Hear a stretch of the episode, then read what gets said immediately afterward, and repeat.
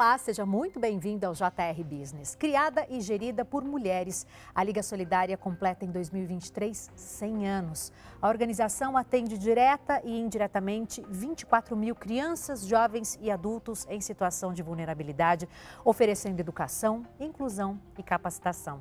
JR Business, então, tem o prazer de receber a Rosalu Queiroz, que é presidente voluntária da entidade. Seja muito bem-vinda, Rosalu. Obrigada pela oportunidade de estar aqui. Você que está em casa sabe que eu já vou te lembrar que toda terça-feira tem um novo episódio do JR Business que você pode acompanhar pelas plataformas digitais da Record TV e também tem versão em podcast que você pode ouvir pelo seu aplicativo preferido.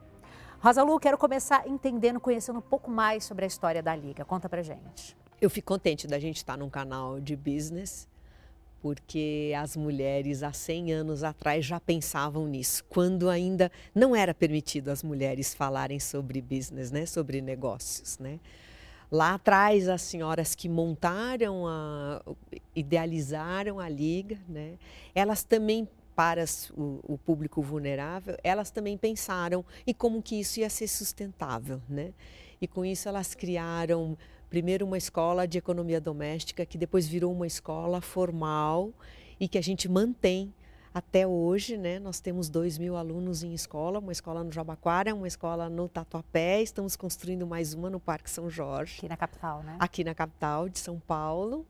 E temos residenciais de idosos, que é o Lar Santana, com dois endereços, que é para prover serviços para os idosos mais comprometidos, né? São negócios filantrópicos pagos que custeiam a obra social. Poucas entidades têm essa mobilidade, a maioria vive exclusivamente de doações, e essa foi uma forma que elas criaram lá atrás a gente poder escapar um pouco disso. As doações às vezes não são recorrentes, né? Em meses de crise, então às vezes é mais complicado, né? E pensar que tudo isso começou há 100 anos, né, no momento justamente que a mulher não tinha tanto espaço, não era ouvida, né, como é hoje, e ver o quanto que a entidade evoluiu ao longo desse século é incrível, né? E são 24 mil pessoas atendidas direta e indiretamente, é isso? Elas eram muito espertas, né? Eu acho que elas conversavam com os maridos e pediam as coisas, roubavam um caderninho de endereços e conversavam com eles para conseguir as doações para as principais obras, né? E elas montaram primeiro uma fazenda chamou-se Fazenda Monte Alegre, hoje chama-se Educandário Dom Duarte, é o nosso maior complexo educacional na região do Butantã. Mas hoje a gente também está no Grajaú, no Aricanduva, várias regiões de São Paulo. Né? A ideia era que os meninos crescessem lá dentro, né? não necessariamente órfãos, mas às vezes era o filho da cozinheira que trabalhava na casa e não tinha onde ficar, e elas proviam tudo que precisava: escola, qualificação profissional, moravam ali, então tinha casa, comida, e era um casal de laristas que tomava conta. Como se fosse na casa da gente, com os filhos da gente, só que eles cuidavam dos outros meninos também. Né? E eles eram levados, né? Mas eles eram bravos em cima, para não ter. Uh, naqueles tempos, né, a disciplina era sempre mais complexo, né? É, complexo não, eles eram mais rigorosos mesmo. Hoje que a gente é mais pergunta as coisas e a educação é mais mais branda, né? Mas sempre foi ligada ao protagonismo, sempre foi para que esses meninos e meninas crescessem sendo protagonistas das suas vidas. Isso é a nossa missão ainda hoje. Não sou eu que devo dizer o que, que você vai ser da vida, e sim o que ele quer ser. Né? Então elas identificavam os talentos, né? É, quem era melhor na música, quem era melhor na escrita, quem era melhor na matemática, e com isso encaminhavam para o mercado de trabalho. Então, foi uma, um tempo muito muito bonito, né? E que a gente tem o dever de continuar, né? 100 anos depois. Sem dúvida. Agora, os programas sociais, eles são divididos em quatro eixos, é isso? Gostaria que você explicasse um pouquinho para a gente. Primeiro por faixa etária, né? Nós somos conveniados à política pública. As verbas hoje são federais, estaduais e municipais. E a nossa principal parceria é com a prefeitura municipal, né? Com as políticas de creche, 0 a 3 anos. A gente tem duas mil crianças hoje. Inauguramos mais um equipamento no Jardim do Lago, uma região bastante complicada. Eu não preciso dizer a importância da primeira infância, da gente cuidar da primeira infância com política de creche, né? É um espaço onde a criança se desenvolve e a mãe pode sair para fazer outras coisas. Né? Depois a gente tem o contraturno escolar, hoje são 1.120 crianças em contraturno escolar, em diversos equipamentos. Né? A criança vai de manhã na escola e fica conosco à tarde ou vice-versa. Né? É um complemento à formação da criança uma ampliação cultural disso. E o programa de jovens no qualificação profissional, né, é um chama-se CEDESP, o programa aliado à prefeitura, e um programa de empreendedorismo que nós começamos na pandemia, no online, com todas as na dificuldades, é na telinha do do celular mesmo, né? Então, uma história engraçada, a gente tinha um curso de culinária e estávamos na pandemia, então mandamos uma caixa para cada um dos alunos com a forma de bolo, com a farinha, com o medidor e com os ingredientes todos para eles fazerem o bolo na casa deles e daí postarem de volta, né? E foi um momento muito bacana, porque elas fizeram de fato os bolos e traziam, mas aí no meio da pandemia queriam trazer o bolo para a gente ver e experimentar. E falei, ai, não, não pode. Podia. e como foi a pandemia para vocês? Como foi o período de pandemia? Um grande desafio, né? Um grande desafio a gente poder continuar mantendo os nossos trabalhos, principalmente no que diz respeito ao vínculo afetivo. Né? As pessoas ficaram muito sozinhas, idosos muito sozinhos nas suas casas, família sem saber o que, que fazia. A Liga Solidária tem essa característica de acolher as pessoas. Então, tinha que ser pelo telefone mesmo, né? Descobriram o telefone da assistência social e, e ligavam. Faço isso, faço aquilo, criança está doente, vou no hospital, não vou no hospital, lá bem no começo, né? Depois, com conseguimos com, com doadores. É impressionante o volume de doadores, como cresceu durante a pandemia, entendendo a emergência. Né? Distribuímos mais de 4 mil cestas básicas todos os meses para a população mais carente do nosso entorno foi, foi muito bom. Bom por termos conseguido, né? Um desafio da gente conseguir manter isso, porque as pessoas perderam seus trabalhos, né? Trabalhavam como diarista ou um trabalho não muito formalizado. E então ficaram sem trabalho, dependiam da gente, né, para continuar comendo. Foi bastante difícil.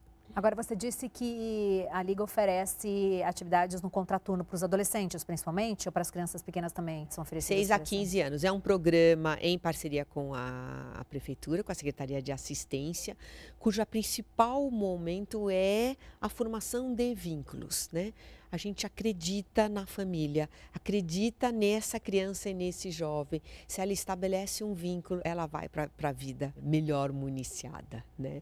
Então, ela pode escolher a gente tem biblioteca, tem judô, tem música, tem hip hop, tem teatro, tem balé, tem leitura e principalmente tem a roda de conversa, onde a gente, o, o educador social trabalha com as crianças diariamente para entender qual é o sentimento dessas crianças. Quando dentro de casa dificilmente isso acontece. É importante né? a gente dizer que muitas estão em situação de vulnerabilidade, né? Então essa conversa faz toda a diferença, toda né? esse diferença. acompanhamento mais é. próximo, né? A gente tem um grande programa de cultura de paz, entendendo que o diálogo é a principal ideia para a cultura de paz, né? É, eu aprender a denominar os meus sentimentos me faz com que eu chegue com que eu saiba dialogar melhor, né? E não sair batendo no, nos outros. E fizemos uma experiência com os pais, trouxemos os pais dessas crianças, foi muito gratificante. Às vezes coisas que não são ditas, né? Precisam ser ditas, precisam ser faladas. Vocês promoveram isso? Promovemos isso e foi muito Deve ter bom. Sido muito interessante. É. Eu preciso dizer que as crianças voltaram da pandemia muito violentas, infelizmente, né? Esse período todo dentro de casa, os pais não sabendo lidar, questões financeiras, questões emocionais. Então, o educador hoje tem um trabalho duplo, né? Tanto de formar essas crianças, mas também de apaziguar os ânimos e, e de fato, entender o que, que essas crianças querem, né? E precisam. Agora, a Liga oferece também qualificação profissional né, para os jovens, o que a partir dos 15? É, a gente abre para os 15, mas hoje a gente tem um público bastante diverso, tanto que a gente aumentou a faixa etária, nós vamos até os 59. Né? E misturamos as turmas, de propósito. Porque daí os mais velhos, que são às vezes um pouco mais resilientes, já passaram por dificuldades na vida, juntam os jovens lá, vem cá, vem Essa cá. É uma troca riquíssima, uma né? troca riquíssima. E aí eles aprendem também, né? Porque o jovem hoje em dia, infelizmente, tem uma resiliência pequenininha e desiste, desiste do curso. É um curso concorrido. Hoje nós temos normalmente mil, mil e duzentos candidatos para 220 vagas, né? Então é um curso bastante disputado, é um curso de seis meses em que você vai ter noções básicas. Né? Hoje a gente tem cabeleireiro, tem gastronomia, administração de empresas e tecnologia. Vocês devem ter histórias muito interessantes de pessoas que passaram por lá e tiveram suas vidas transformadas e estão bem. Tem alguma história assim que você lembra, bacana? e às vezes não, não logo em, em, seguida, né? Porque às não vezes logo em seguida não dá certo, Sim. as pessoas procuram um trabalho, Sim. mas o trabalho às vezes é difícil de se encaixar. De novo, sempre naquela ideia da, do protagonismo, né? Eu, eu sou sim, e por que, que eu não posso sair de lá do, da Raposo Tavares e arrumar um trabalho na Faria Lima? Todo mundo pode, né? Mas às vezes tem essa resistência, mas por falta de oportunizar. Então, o nosso maior papel é esse, de trazer lideranças deles mesmos que já deram certo para falar com os jovens e a gente mediar essas situações, né? E oportunizar para a gente, né? Eu acho que os exemplos maiores são das empreendedoras, né? Nós temos cursos de empreendedoras, de panificação, confeitaria, né? E algumas que o marido era ciumento, bravo. Falei, mas o que, que a minha mulher vai fazer aí, né? E eu quero ver. E não tinha vaga, né? Mas aí vai na, na jogo de cintura do, do educador. Falei, não, acabei de arrumar, acabou de alguém desistir. Pode sentar aqui.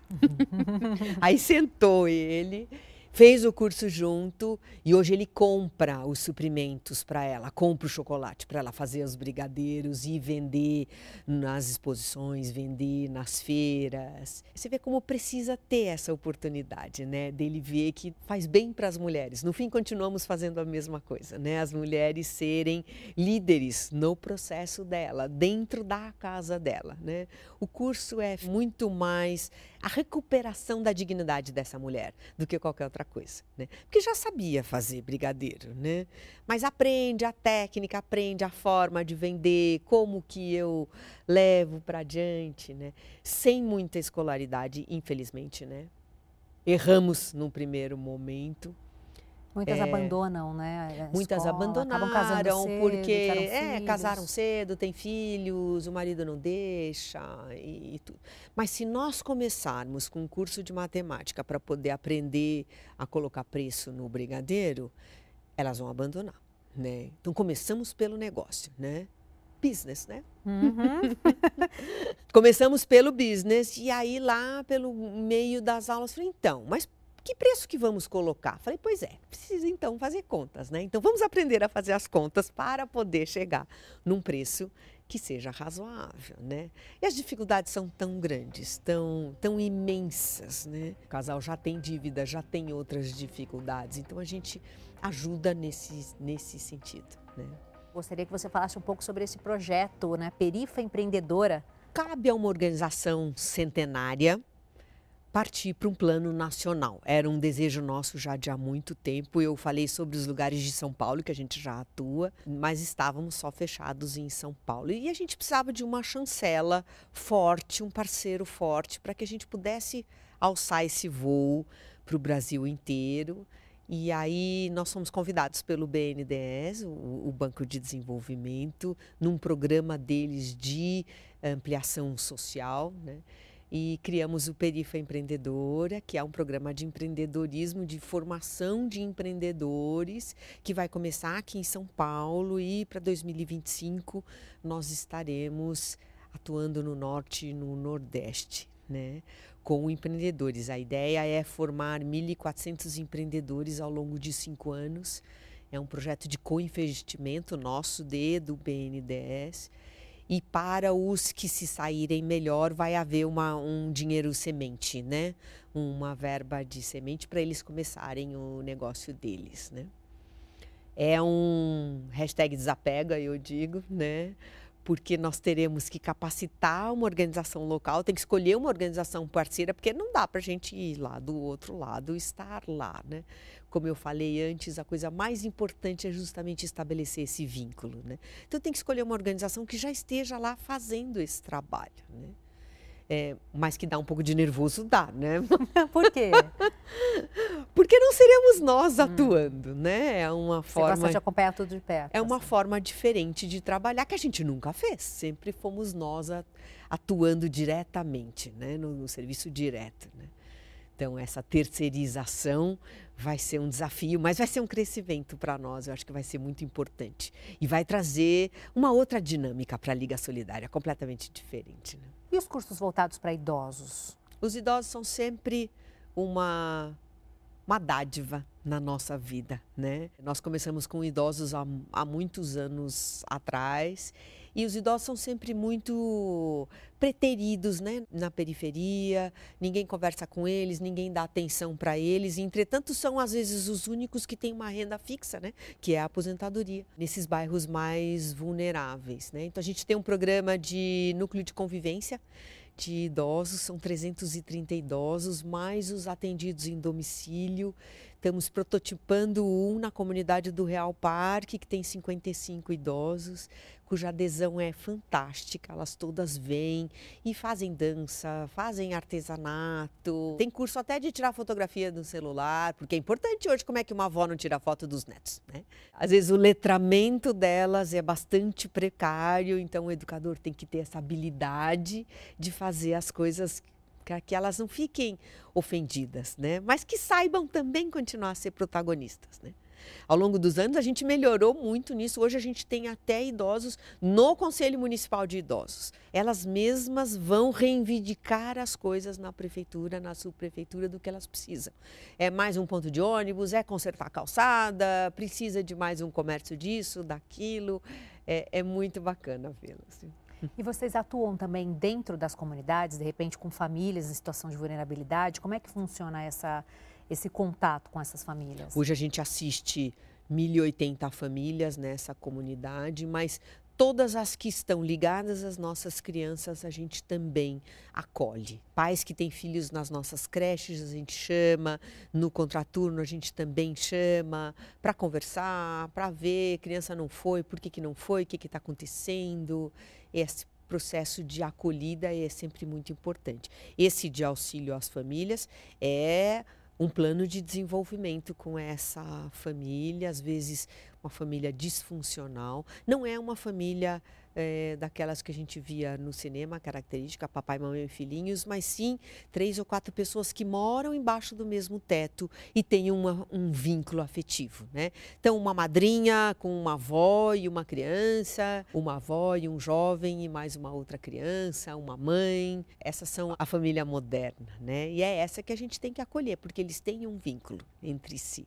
E como essas pessoas chegam ao projeto, até o projeto? Como elas conhecem o projeto, se inscrevem? Como é que funciona essa? Ah, no caso do Educandário, a Liga Solidária está lá desde a década de 30, as pessoas conhecem e vão chegando. Mas nós também recebemos uma lista da prefeitura, né? E fazemos o que a gente chama de busca ativa sobe lá na comunidade e vai atrás, né, de saber quem é que e uns falam dos outros, né?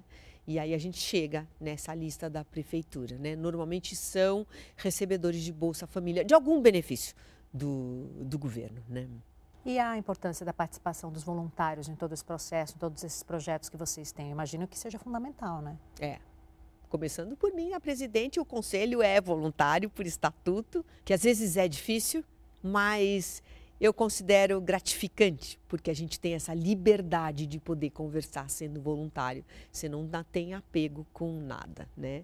Os voluntários hoje são diferentes dos de antigamente, de há 100 anos atrás, que eram senhoras que se dedicavam é, completamente, ou, ou moças também que vinham, costuravam naquela época, faziam comida, cuidavam das crianças pequenas, né? Conforme a gente foi tendo recurso, a gente foi profissionalizando essas pessoas. E os voluntários então vão lá para dar carinho, para cuidar junto, para ajudar nos processos. E tem aqueles que são vão recorrente, né, semanalmente, tem os que vão de trabalhos pontuais, como a nossa festa junina, que junta 500 voluntários, né?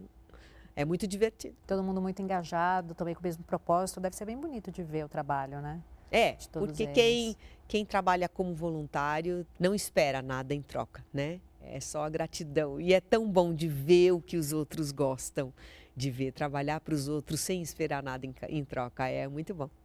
Agora, Rosela, quando você fala, seus olhos brilham.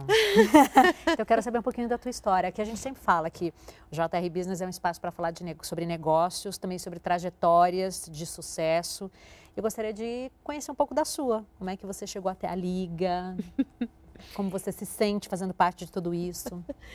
É, eu também venho do mundo dos negócios, eu sou hoteleira de profissão. Comecei na Liga em no ano 2000. Embora sempre tenha feito voluntário, nossa família inteira sempre fez voluntariado. Minha tia era vice-presidente da Fundação Dorina Noel, então a gente vendia cartelo de bingo de criança. Então sempre fizemos coisas voluntárias. Né? Pela minha experiência de hotelaria, eu cheguei no Lar Santana, que era um hotel residencial para idosos para trazer a melhoria de serviços e, e comecei modificando muitas coisas, né? Às vezes é um pouco complicado, porque a gente traz as ideias do segundo setor, né?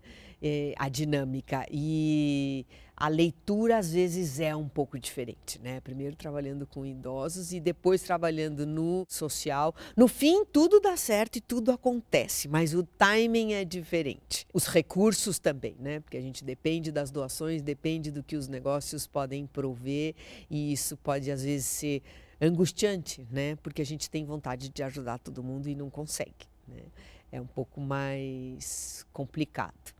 Baseado na minha experiência, e entendendo que num futuro vai ser difícil a gente ter um corpo de voluntários tão atuante, né? Embora o conselho ainda consiga ser, todo mundo quer fazer trabalho voluntário, mas pontual. É difícil alguém que se dedique com tanto empenho como a gente tem hoje, né? Então o meu legado é deixar uma administração robusta, uma gestão robusta que é uma coisa que eu venho trabalhando. Aí são, são diretores pagos para cada uma das áreas, marketing, finanças e, e RH. E temos um superintendente. E aí o, o conselho voluntário vai, vai tomar as atitudes estratégicas somente. Mas quem vai tocar o dia a dia vai ser esse, esse corpo diretivo. Para a gente finalizar, eu gostaria que você contasse um pouco para a gente do que a Liga planeja para os próximos meses até o fim de 2023. Nós somos agora signatários do Pacto Global. Vai, e vai ter vários eventos do Pacto Global, um inclusive em Nova York, que terá o capítulo Brasil, nós vamos fazer parte. Esse vai ser um dos nossos grandes tópicos de 23 e 24. Teremos várias comemorações pelos 100 anos também, né? Vamos ainda lançar um livro, cabe um livro para 100 anos, né? Vai ser um livro sobre a história toda, contando a história Não, nós Liga. fizemos um processo diferente, não vai ser a história, vão ser os capítulos dos temas mais importantes para a Liga. Então, a Liga é a educação, a Liga o empreendedorismo, a Liga a longevidade, a Liga e o voluntariado e a Liga e o ESG, uh, que são os temas principais. E trouxemos prefaciantes, então vai ser uma história meio contada ao contrário, com uma dinâmica bem diferente. Eu conto para vocês depois quando vai ser o lançamento e uma exposição. Vamos fazer uma exposição mostrando um pouco da nossa história e dessa dinâmica e das coisas que, que nos são caras, né? Como a empatia, o protagonismo das pessoas. História linda para contar, né? obrigada, muito obrigada mais uma vez pela tua participação aqui com a gente, Rosalu. Um prazer te conhecer e conhecer mais, né? Na verdade, um pouco mais sobre a história da Liga Solidária. Obrigada. Obrigada a você pela oportunidade de estar aqui. Eu convido todo mundo para ir conhecer um pouco mais o nosso trabalho, né? A você que está em casa, muito obrigada pela sua companhia. Você já sabe que esse aqui é o nosso espaço para falar sobre negócios, sobre trajetórias de sucesso.